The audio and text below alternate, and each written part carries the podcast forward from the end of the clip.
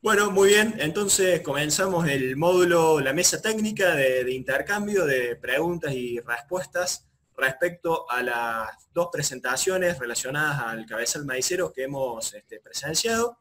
Así que los que quieran, eh, voy a comenzar yo, si les parece. Eh, respecto a lo que estuvimos viendo de cabezales para multidistanciamiento y multidirección, eh, me gustaría saber qué opinan ustedes respecto a el trabajo de ese tipo de cabezales en zonas donde el desarrollo de la planta de maíz no es tan exuberante como en la pampa húmeda. Por ejemplo, el noroeste argentino, donde por ahí el diámetro promedio del tallo este, no es de vuelta tan grande como puede ser en este, sur de la provincia de Santa Fe. Eh, me gustaría conocer qué piensan ustedes respecto a el posible desempeño de ese tipo de cabezales allí. Federico. No, lo que yo quería agregar, que es un poco año 2013, donde surgió la, primera versión, lo que tenemos que, recordar que eran años donde el maíz venía muy, la siembra de maíz venía muy retrasada, no superamos los 5 millones de hectáreas, eh, y desde ese entonces hasta eh, fundamentalmente en los últimos 4 o 5 años ha crecido mucho lo que es la, la siembra de maíz, hemos llegado a superar la, la cosecha de 8 millones de hectáreas o quizás los 9 millones de hectáreas. Entonces, justo se dio en una época donde había un retraso tecnológico en, los cabezales y las primeras versiones de estos, eh, de estos maiceros eh, llegaron justo para ofrecer un producto nuevo cuando había, había necesidad de, comprar equipos nuevos y, renovar esos, esos equipos. Eh, yo creo que en lo que es la pampa húmeda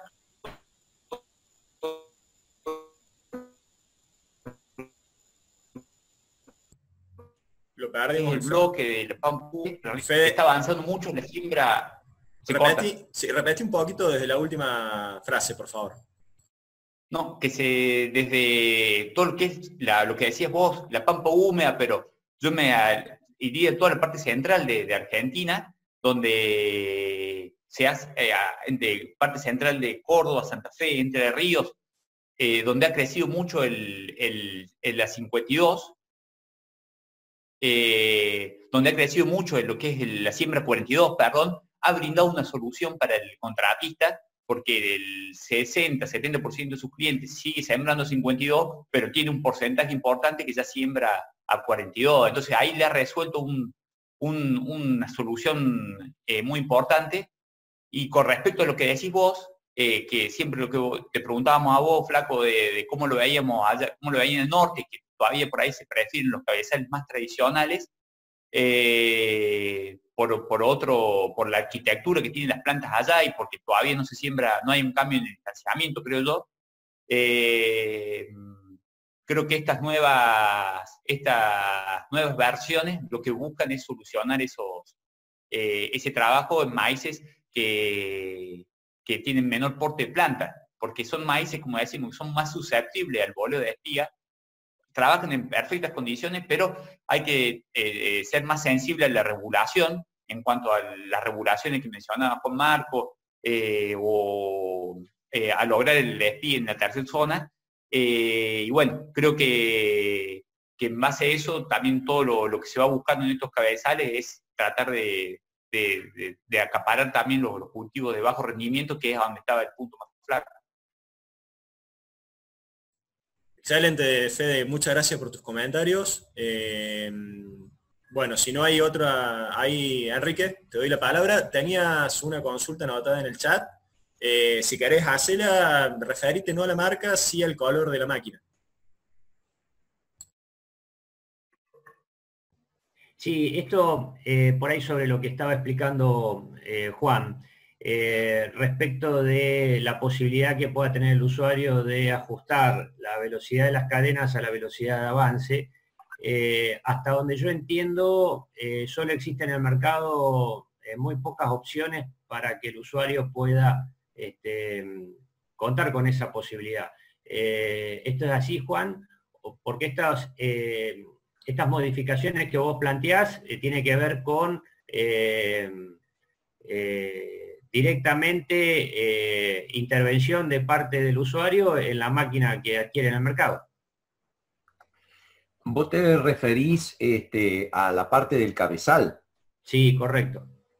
Bueno, eh, en el cabezal, si uno tuviese una cosechadora con el variador, este, eso te soluciona muchos problemas. Y si no, justamente en esa publicación del año 2000, 2012 eh, que había hecho, yo proponía que quizás los cabezales, para cuando todavía apenas se iniciaba a escuchar que eh, Case o John Deere estaban iniciando en la introducción en la Argentina de las cajas de cambio electrohidráulicas o cajas mecánicas o como sea, eh, a donde yo mostré en el video, en la, este, exposición una de las cajas de cambio, eh, se podía hacer una pequeña caja de tres marchas a cada lado del cabezal.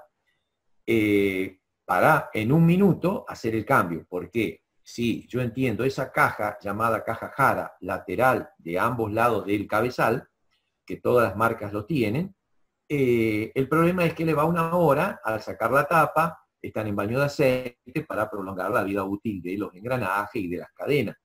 Entonces, ese es el problema de que normalmente no se hacen esos cambios. Este, ese es el grave problema, que quizás de un lugar a otro eh, cambia bastante las condiciones de un cultivo. Eh, pero eh, como es ese es el, el, grave problema. O decir, bueno, mi mi cabezal trabaja correctamente dentro de, tal velocidad, más o menos un kilómetro y medio para arriba y para abajo de la velocidad tangencial o que vos puedas calcularle o que te la diga eh, la empresa a través del manual o como averiguando cuál es la velocidad de giro en, las condiciones óptimas.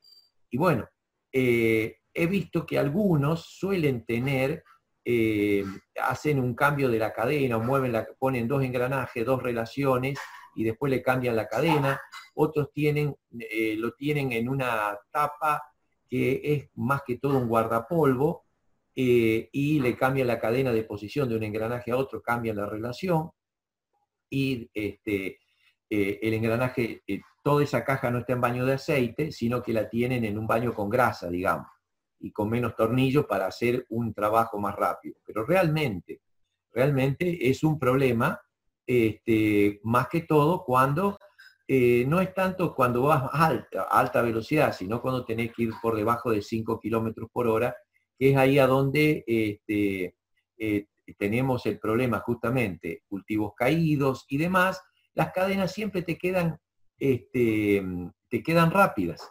Y entonces ese es el problema, que terminamos arrancando, cortando plantas y, la, y sobrecargamos el sistema. Vamos despacio cargamos planta, este, sacamos sucio este, y tenemos altas pérdidas yendo despacio.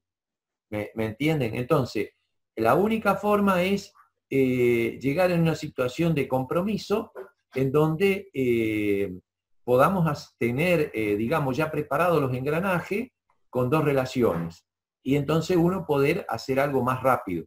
O yo había propuesto en un momento, había conversado de una pequeña cajita de tres marchas que este, uno hacía el, un pequeño cambio, digamos. No era una caja cara, pero bueno, hoy en día seguramente eh, todos los costos que hace eh, hace que siempre haya algún problema. Bueno, muchas gracias Juan. Eh, gracias por tu aporte, por tu respuesta. Yo quería redireccionar el tema y veo que están representantes de Agricultura de Precisión, y es una consulta desde la este, ignorancia, es si ustedes han registrado en lo que es, por ejemplo, la confección de un mapa de rendimiento, diferencias en una cosechadora trabajando, por ejemplo, en un cultivo de soja, eh, respecto a una cosechadora trabajando en un cultivo de maíz, que es un cultivo vegetativamente totalmente diferente al cultivo de soja, este, me refiero a lo que es este, la confección del, mapa de rendimiento y, el comportamiento de los sensores de la, máquina cosechadora. Bueno, eh, no, eh, yo creo que, eh, en mi opinión, básicamente pasa por el tema de, cómo está el cultivo. desarrollado o en condiciones para ser levantado, más allá de, de la plataforma. en cuanto a su regulación y también el tema, por ejemplo, se me viene a la cabeza el caso de que, un ejemplo que muestra Juan Pablo siempre en, una de, sus charlas, el maíz volcado, levantado con, la plataforma maicera, ¿no? Entonces ahí eh, hay una demostración de, lo que es un mapa de rendimiento fuera de lo normal, si lo comparamos con una situación normal de, de un cultivo en condiciones para ser levantado, en donde tenemos un mapa de rendimiento que, muestra claramente todos los ambientes o zonas de diferentes potenciales de rendimiento.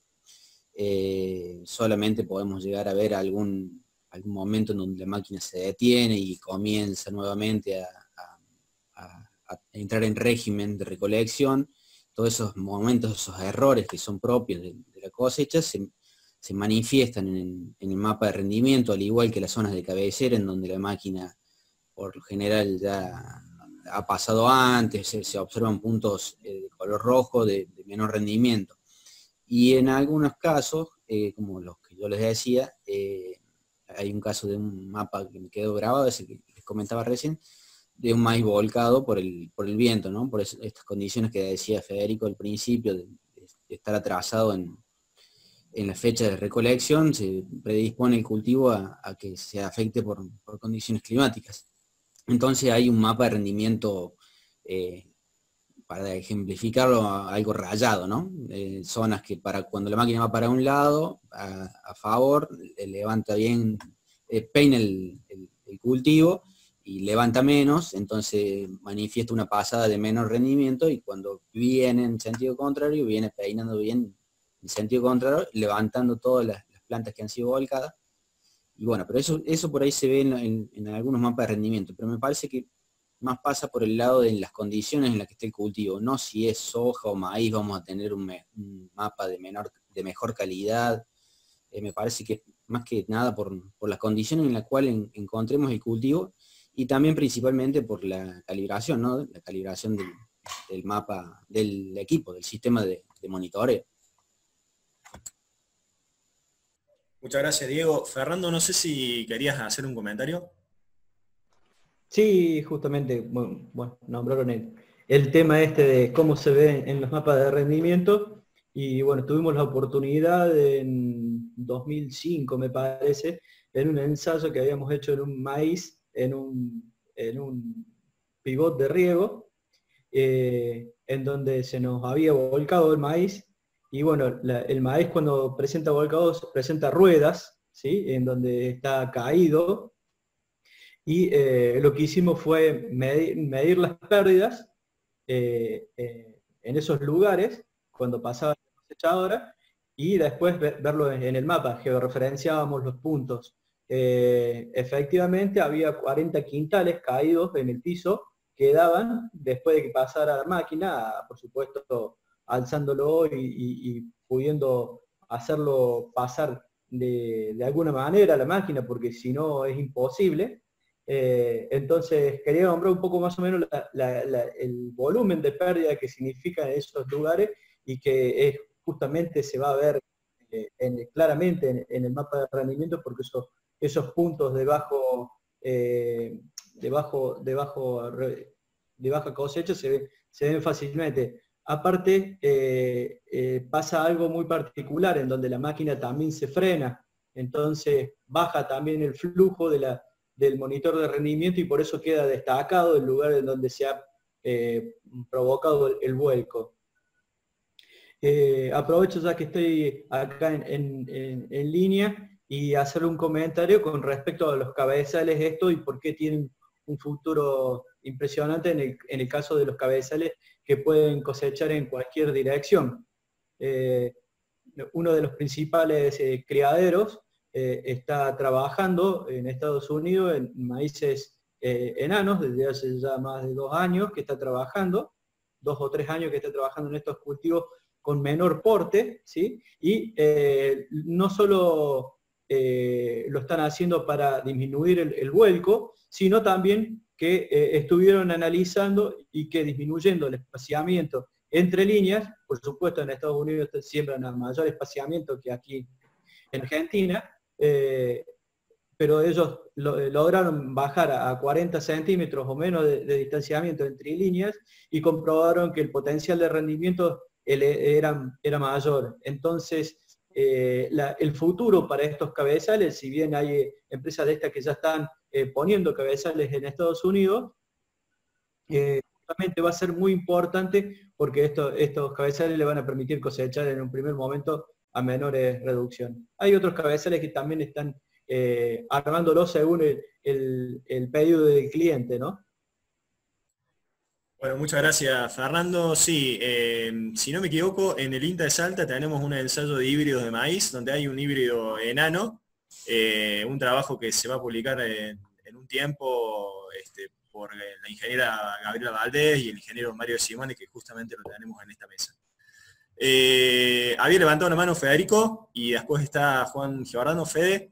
No, era un comentario nomás con respecto a lo que decía Tucho, que también eh, hoy es interesante ver en los mapas un problema real que hay hoy, además del vuelco por los maíces tardíos, el problema que ya lo hablamos una vez, eh, del gusano, del gusano blanco, que es muy difícil de monitorear porque está en una etapa avanzada de cultivo, corta las raíces y en muchas zonas se generan círculos donde hay maíz volcado dentro del lote. Eh, y bueno, yo creo que eso por ahí en los mapas, en algunos mapas se está visualizando. Es un problema bastante importante y, cuando se detecta no hay, no hay forma de, no hay una solución agronómica, la única herramienta es hacer una cosecha anticipada si se detecta alta presencia. Era solamente, solamente eso, que, que se está notando mucho gusano blanco. Sí, eh, muchas gracias Fede. Sí, ahí lo tenemos a un colega del INTA Pergamino, Mariano, eh, Mariano Luna, que es este, especialista justamente en el tema entomología y está publicando bastante sobre gusano blanco. Algún día calculo que lo podremos invitar a esta mesa cuando toquemos algún tema específico.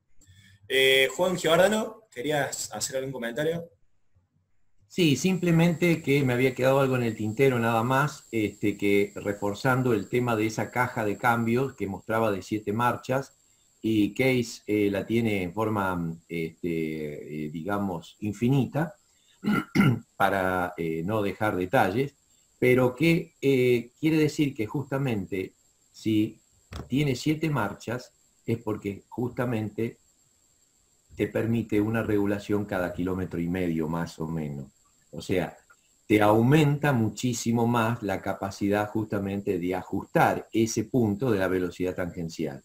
O sea, esto es para reforzar algo que uno lo va haciendo en forma empírica y en observación, tratando de justificarlo con fotos, como tratar de verlo desde el rastrojo verlo desde arriba, qué es lo que va ocurriendo. Eh, en este caso, te va mostrando que ellos te abren a siete marchas para eh, tener mucho más ajustado esa diferencia de velocidad de ponerle de 4 a, a 10 kilómetros por hora. ¿Se entiende? Eso es lo que yo quería eh, explicar. Y que, bueno, me pone tremendamente contento de que vayan evolucionando todos estos cabezales este, y que son los argentinos los que van solucionando muchos de estos problemas. Fuimos los primeros en generar los primeros maiceros en el mundo y ahora eh, son los primeros que están solucionando un grave problema que es juntando líneas eh, y poder hacerlo en cualquier sentido y solucionando los problemas para recolectar nuestros maíces caídos Ahora, yo le digo una cosa, los maíces caídos, secos, resecos, repodridos, tienen las espigas muy lábiles y este, es muy complicado de que se mantengan esas espigas. Eh, en el momento que las tocan o las sacudís se caen. Y es lo que yo eh, escuchaba a Escaramuza decir, que eh, hay 40, en un cultivo de más de 100 quintales, hay 40 quintales caídos en el suelo que no los pueden levantar. Ese es el problema. Este, de, la terrible demora que producen, pensando de que tratar de cosecharlo con un 16 o 14% de humedad, este, lo van a solucionar al problema económico y están pagando tres veces la secada que dejan en el suelo y que no lo aprovecha nadie, ¿no? Eso era simplemente el comentario. Muchas gracias, Juan. Este, gracias por tu aporte. Yo quería tirar una pregunta eh, que me parece que le puede servir para el público en general que pueda estar escuchando esta grabación en alguna de las redes sociales de INTA. Eh, se la hago, bueno, la tiro para todos. Este, el tema, no hemos hablado tanto de lo que es la metodología de evaluación de pérdidas. Está todo disponible y perfectamente explicado en las páginas de INTA, en la, página de, de cosecha y poscosecha.org también. Pero Juan, este, pasando a los bifes, como se dice, cuando uno está en el campo al lado de una cosechadora de maíz, que por ahí queda mucho rastrojo, no es lo mismo que una cosecha de soja, que quedan este, los pedazos de tallo más altos. ¿Hay alguna cuestión especial cuando uno va a medir pérdidas respecto a tirar el aro, si el aro queda inclinado? No sé si puedes hacer algún comentario de tu experiencia práctica personal. Lo mismo Federico también no, no había activado, perdón, no había activado la, este, el audio. Eh, mientras se puede ir eh, a una velocidad, digamos, de, 6 kilómetros por hora para abajo, eh, se va a poder caminar al lado de la cosechadora para tirar los aros. es peligroso acercarse mucho a las ruedas para tirar los aros y el primera, se pueden tirar dos aros del lado eh, de donde uno está ubicado para la parte de la plataforma. Eh, uno casi en contra donde termina el, el, cuando comienza el corte del cabezal, si uno está colocado, digamos, del lado izquierdo de la máquina, entre, a la altura de entre las ruedas delantera y trasera, eh, esas dos, colocar una en el, comienzo del corte, uno a mitad de la, de la zona de corte, digamos, de, de ese lado izquierdo, otro tirarlo debajo de la, de la cola en contra de la rueda trasera, eh, pero del lado interno, debajo de la cola, y si se puede, colocar la otra tirándola por debajo de la panza, este, que quede aunque sea cerca de la rueda trasera del lado derecho. De esa forma, eh, más o menos tenemos distribuidas las cuatro los cuatro aros y eh, podemos controlar un poco mejor, porque es muy difícil, no es como en soja, en un maizal con todos los tallos eh, erguidos, eh, hacer pasar el aro del otro lado de la cosechadora. Por eso busco a veces esa distribución. Yo sé que hay dos debajo de la cola, pero como justamente las cosechadoras ahora tienen eh, muchísima mayor capacidad y son muy grandes, a veces muestrear de ambas puntas y ver qué pasa con la cola es eh, interesante también medirlo de esa forma. Eh, bueno, muchas gracias Juan, Federico. No, yo solamente iba a decir un concepto que me lo enseñaste vos y a vos te lo había enseñado Mario de Simone, así que siempre respetamos la fuente. Encima que tengo la barba, encima que tengo la barba blanca, este, me hace, de decir esa cosa me hace sentir más viejo todavía. No, pero siempre eh, mencionamos la fuente original, que por ahí una idea era buscar los, cuando la regulación del cabezal, que siempre decimos buscar las espigas eh, promedio que hay en el lote y la caña promedio que pasa entre las chapas, luego lo, que es la pérdida por desgrane, que es lo que mencionaba Juan, que se da mucho en el inicio, en la sección 1 que él marcaba, eh, esa